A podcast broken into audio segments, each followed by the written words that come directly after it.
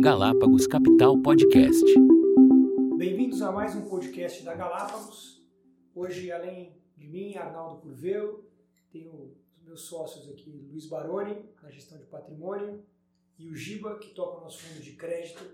E hoje o assunto e o tema é, vamos discutir um pouquinho como se proteger das incertezas e das movimentações mais bruscas que costumam acontecer nos anos eleitorais. Estamos a um ano da eleição e eu aproveito e começo perguntando aqui para o Giba. A gente já viu em outras eleições que o mercado fica bastante nervoso e pelo andar da carruagem a gente vai ter uma eleição bastante sangrenta, o que deve ter reflexo no mercado, né, Giba? Não, sem dúvida. Bom, o tema é bem, bem complexo, na verdade, né? É difícil a gente é, conseguir dizer o que, que vai acontecer no, nos anos de eleição, então a incerteza é o que prevalece. É, e o que eu tenho observado é que o Brasil, nessa dinâmica de inflação que era transitória e agora voltou de forma bastante persistente e alta dos juros, volta a ser, o Brasil volta a ser cada vez mais Brasil. Então, o, o kit de, de proteção via é, investimentos em inflação, que eu entendo que o juro real, a curva de juro real apresenta retornos bastante gordos hoje, e combinado isso com um pós-fixado para você manter a liquidez, né, aquela jabuticaba nossa do CDI volta a aparecer como alternativa, ter retorno alto com liquidez, acho que pode ser um, um bom combo para quem quer é, manter o, o, o seu poder de compra em real, né? até para esperar um pouco o cenário dar uma clareada. Exatamente. Quando você fala de incerteza, a gente sabe que se tem uma regra que funciona no mercado é que incerteza traz volatilidade, né? E eu tenho visto bastante demanda dos nossos clientes que quando ele está com medo de algum movimento mais brusco, ele pensa em fugir para o dólar, né? O dólar andou bastante aí nos últimos anos e eu queria perguntar para o Baroni qual é a opinião dele, assim, o dólar realmente é um porto seguro? A eleição deveria motivar o investidor ter dinheiro no, no exterior ou em moeda forte, ou isso já deveria ser uma decisão mais de vida e o fato de ter eleição é só mais um fator para apimentar essa, essa de, decisão, a tomada de decisão?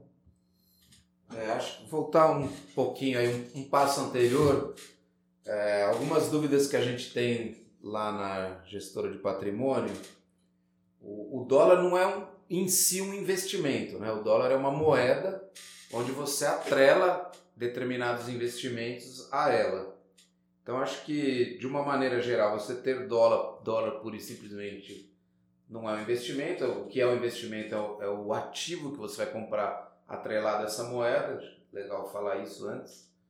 E, e eu acho que sim, quer dizer, uma parte do, cada vez mais eu acho que a gente está caminhando para um mundo que o investidor deveria começar a considerar ter uh, uma parte da sua carteira dentro de um range aí qualquer atrelada a uma moeda forte. Cada vez mais os investimentos estão mais fáceis de serem feitos em outros países. Uh, sempre tem um fator de quando você começa a fazer isso, quer dizer, eu particularmente não começaria a fazer isso no preço atual do dólar. Uh, 5,5 eu acho que é um preço relativamente alto, mas eu consideraria aí na, na cesta de investimentos que, os, que o investidor que até hoje esteve concentrado em ativos domésticos, né, que ele começasse a considerar essa hipótese de ter uma parte mais permanente aí da sua carteira atrelada a uma moeda forte, ao dólar ou uh, ao euro, alguma moeda uh, mais forte que o real. É, eu, eu gosto de, de, de, pensar que, claro que o câmbio que você manda o recurso para fora é muito importante, mas eu acho que a partir do momento que você tomou a decisão que parte do seu patrimônio vai estar tá em outra moeda, né, e de preferência numa moeda forte, como a gente diz, como o euro ou como, ou como o dólar, aquele, aquele montante de recursos virou aquela moeda. Se você começar a pensar em reais na, sobre aquela moeda, você não fez o. Você não virou seu cérebro para aquele pedaço. Acho que o máximo que você deveria fazer é se você quiser também, é trabalhar em algum range de, de exposição do seu patrimônio à moeda forte. Então, ah, eu vou querer ter entre 20% e 40% do meu patrimônio em moeda forte, baseado na sua, no seu receio com o cenário local ou com a taxa de câmbio, você poderia mudar isso. Mas o mais que, para que você consiga conviver pacificamente com você mesmo todos os dias em relação a isso é o que virou dólar, virou dólar. Então o que está em reais aqui eu vou tratar de outra maneira. E acho que o caminho, como o Giba comentou ali, é, eu concordo com ele, a gente, a gente tem um momento agora bastante propício que é você consegue se proteger no que no Brasil é o título mais seguro, que é o título soberano, o tesouro, você consegue ir no tesouro direto e comprar um papel indexado à inflação de um prazo relativamente curto, né? eu não iria para os prazos mais longos, e receber a inflação mais 4,70, 4,80. A hora que você tiver um pouco mais de calmaria, você consegue re reavaliar isso. Agora, na nossa praia aqui, né, tanto do Giba como do Barone, como minha, que a gente gosta bastante, também dá para se proteger em inflação com títulos de crédito privado que vão às vezes dar um, um, um pouquinho mais de retorno em relação ao título do Tesouro, né? Como é que você avalia essa alternativa, Giba, de você conseguir se proteger da inflação, passar esse momento de turbulência e assim, ainda assim, ter um retorno mais interessante? Como é que você está vendo esse mercado? Eu dividiria o mercado de crédito privado, a gente sempre aborda dessa forma, é, olhando o, os papéis high grade, que são os mais líquidos, né, as debentures principalmente, e a parte de, de estruturados. Na parte de high grade, a gente observou um fluxo alto em função da alta da taxa de juros, do aumento da inflação, esse cenário que a gente já descreveu, a gente tem visto um fluxo bastante elevado para os fundos de renda fixa.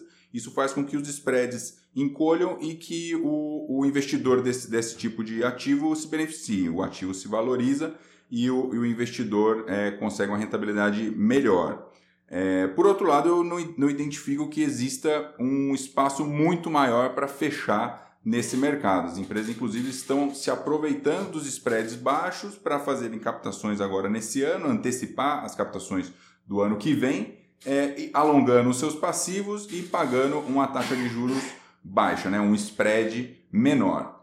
É, por outro lado, a parte do, do, dos estruturados, a gente é bastante otimista com a classe. A gente observou um movimento de desintermediação bancária bem forte nos últimos anos é, e que, apesar do, do alto da taxa de juros dar uma minguada nesse mercado, a gente identifica que é, as estruturas comerciais de, dessa, desse mercado, né, que é um mercado de shadow bank, que foi puxado pelas fintechs, é, principalmente, a gente identifica muita oportunidade nesse mercado. Ainda tem muita coisa para a gente abordar. O, o, mercado de crédito brasileiro ainda é muito concentrado no balanço dos bancos e é nisso que a gente tem é, tentado atacar, é, capturar bons ativos com, com boa é, estrutura de, de garantia, com bons fundamentos e que conseguem dar para a gente spreads superiores a 5 ou 6% ao ano sobre a taxa básica, seja em inflação, seja em, em DI. Então a gente vê bastante yield nesse tipo de ativo, a gente está bem otimista. E como você falou, né, Giba, o crédito privado ainda tem uma outra jabuticaba brasileira, que é você ter a possibilidade de você, pessoa física, investir num título isento de imposto de renda. Num cenário de inflação alta, isso é muito importante, né, Bara? Coloca um pouco para o nosso ouvinte aqui do podcast o porquê que você está num produto isento quando você tem uma inflação aí de dois dígitos se torna ainda mais atraente e mais importante. É, a gente tem dito bastante isso lá na, na WM, né, na gestora da Galápagos. É, o investidor no longo prazo que ele deve buscar é o juro real, né, ou seja, o juro acima da inflação. Então, pegar um exemplo aqui bem banal para tentar a gente tentar se fazer entender. Imagina que o, o investidor A decidiu fazer um investimento onde ele tem um juro real de 5% ao ano e a inflação é zero. Então ele vai ter um tributo sobre esse juro real depois de dois anos de 15% e ele será tributado em 15% dos 5% de juro real, em outras palavras, 0,75%. Se a inflação passar a ser 10%, então esse investidor teve um rendimento de 15% e o tributo incide sobre os 15%.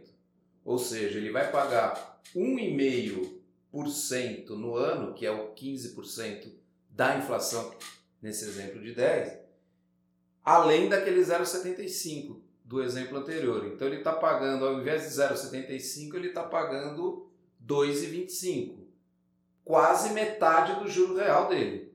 Então, se ele fizer esse investimento, neste exemplo que eu dei, de 15% ao ano sendo tributado no, integralmente, o imposto vai comer aí perto de 50% do juro real dele.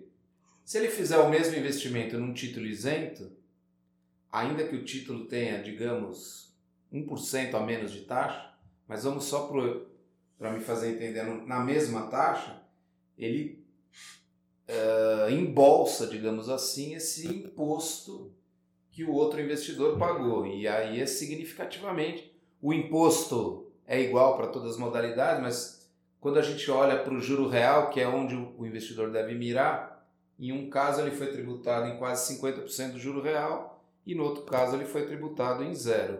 Ou seja, ele teve o dobro de rendimento por optar fazer num título isento.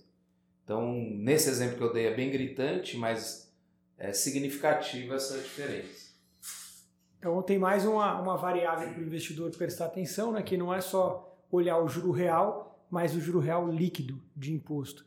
Quando a inflação é baixa, isso é irrelevante, mas com a inflação mais alta, isso passa a ser bem importante para que você, investidor, além de garantir o poder de compra, garanta o poder de compra depois de pagar os, os tributos incidentes nas, nas diferentes classes de ativo.